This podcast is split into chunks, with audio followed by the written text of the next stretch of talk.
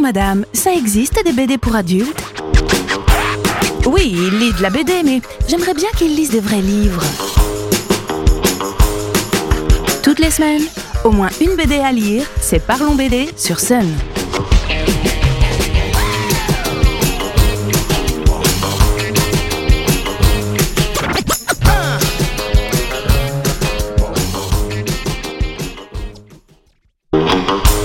Salut les BDphiles, j'espère que les fêtes se sont bien passées, que vous avez eu de jolies choses à lire et que vous ne vous êtes pas trop gavés en famille. Je vous souhaite une très belle année 2023, qu'elle soit pleine de bonnes lectures en tout genre et surtout en BD.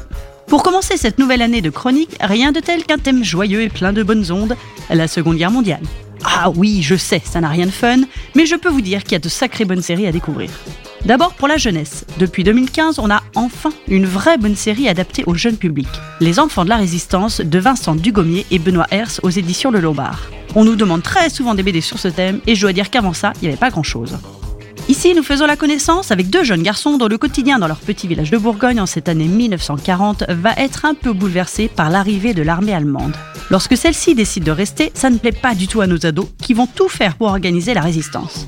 Mais quand on a 13 ans, qu'est-ce qu'on peut bien faire pour embêter l'ennemi? Et surtout, quelles conséquences leurs jeunes actions vont avoir sur le reste du village partagé entre les vichistes et les résistants purs et durs? Dans cette BD, les auteurs ont su parfaitement mitiger leurs personnages pour montrer qu'il n'y a pas que le bien et le mal et qu'entre les deux, la ligne peut être facilement franchie.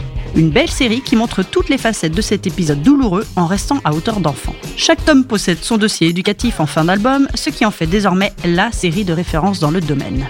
Pour les plus jeunes et plus récemment est paru La drôle de guerre de Papy et Lucien, de l'excellent Fabrice R et au dessin TM. L'histoire débute aussi en 1940, la France est envahie et ces événements rappellent de tristes souvenirs au grand-père du petit Lucien qui vit seul avec lui. Lucien, un peu plus au courant de l'actualité que son papy, sait que quelque part il y a un général qui a demandé aux Français de résister à l'envahisseur. Ni une ni deux, ils se mettent tous les deux en route pour rejoindre De Gaulle et ainsi traverser tout le pays. Le ton est beaucoup plus humoristique que la série précédente, le graphisme l'est davantage aussi, ça n'empêche pas les auteurs d'aborder la guerre de manière réaliste et fidèle aux événements historiques. Ce road trip générationnel est très efficace et plaira aux petits et aux grands. Pour les ados adultes maintenant, alors là, il y a le choix. Une série qui, je trouve, aborde la Seconde Guerre mondiale de manière assez originale est celle de Yann, au scénario, et de Henriette, au dessin, d'Andours, chez Dupuis. Fini en six tomes, cette histoire a pour point de départ l'amitié qui unit trois jeunes Allemands, une fille et deux garçons, et qui ont une passion commune, l'aviation. Ado pendant la période d'entre-deux-guerres, il voit Hitler et son parti gagner en puissance. Et la seule manière de pouvoir espérer un jour piloter un avion est, à ce moment-là, d'entrer dans les jeunesses hitlériennes. Les trois jeunes sont bien conscients des idées véhiculées par le parti, d'autant plus que l'un d'eux est d'origine juive. Quel va être leur destin? Quel va être leur destin Comment vont-ils grandir et gérer leur amitié malgré les drames qui vont les toucher très vite?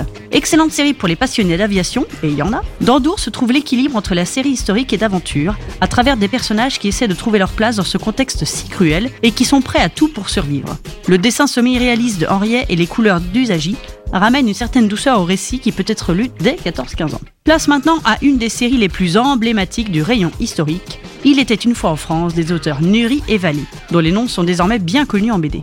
C'est vraiment une des références quand on souhaite lire de la BD sur la Seconde Guerre mondiale. En six vous allez découvrir la vie de Joseph Joanovici, un juif polonais qui débarque en France dans les années 20. Il est très mais plutôt malin, il monte un business en tant que ferrailleur et se fait un nom dans le métier. Lorsqu'arrive le conflit mondial, Joseph est un homme riche et influent. Personnage ambigu, il fricote avec les nazis, mais n'en oublie pas moins de sauver des juifs. Un flic persuadé du statut de collabo de Monsieur Joseph va faire de sa traque une affaire personnelle jusqu'à son procès. Déjà, physiquement, notre Joseph a un visage idéal pour la BD, et surtout pour le trait semi-réaliste de Vallée. En plus, son histoire extraordinaire est parfaite pour la construction de ce polar historique mené avec brio par Fabien Nury. Tout est réuni pour faire de cette série une des meilleures sagas dans le genre. Accessible, bien grattée et étonnante, elle plaît à un très large public et a tapé dans l'œil de bien des libraires. Une référence. Je reviens dans 15 jours pour la suite de cette chronique historique. En attendant, je vous souhaite de belles lectures et de belles écoutes sur Sun. Parlons BD à réécouter en replay sur l'appli MySun.